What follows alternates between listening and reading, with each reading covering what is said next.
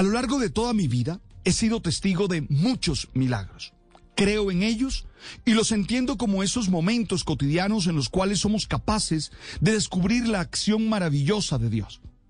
Sí, sin duda, son esas situaciones en las que podemos interpretar que algo que no esperábamos o que era muy difícil que sucediera, se puede decir que hasta imposible, sucede. Desde mi posición teológica, los milagros exigen fe. Es decir, creer en lo que somos capaces de hacer, en las personas que están a nuestro alrededor y creer, por supuesto, en la acción poderosa de Dios. Pero también los milagros exigen que tengamos la capacidad de obrar y trabajar en favor de aquello que estamos esperando, ya que no podemos pretender que ellos se den si nosotros simplemente nos quedamos inmóviles aguardando a que sucedan. Cuando actuamos así, lo más seguro es que nos quedemos esperando para siempre, porque se necesita un esfuerzo de nuestra parte para que esas cosas ocurran.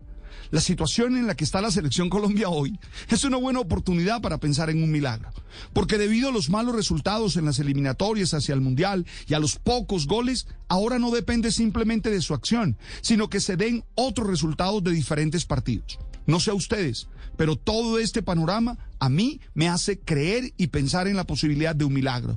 Desde la fe y desde la experiencia espiritual creo que es necesario primero dar lo mejor, esforzarse al máximo y entregar hasta la última gota de sudor.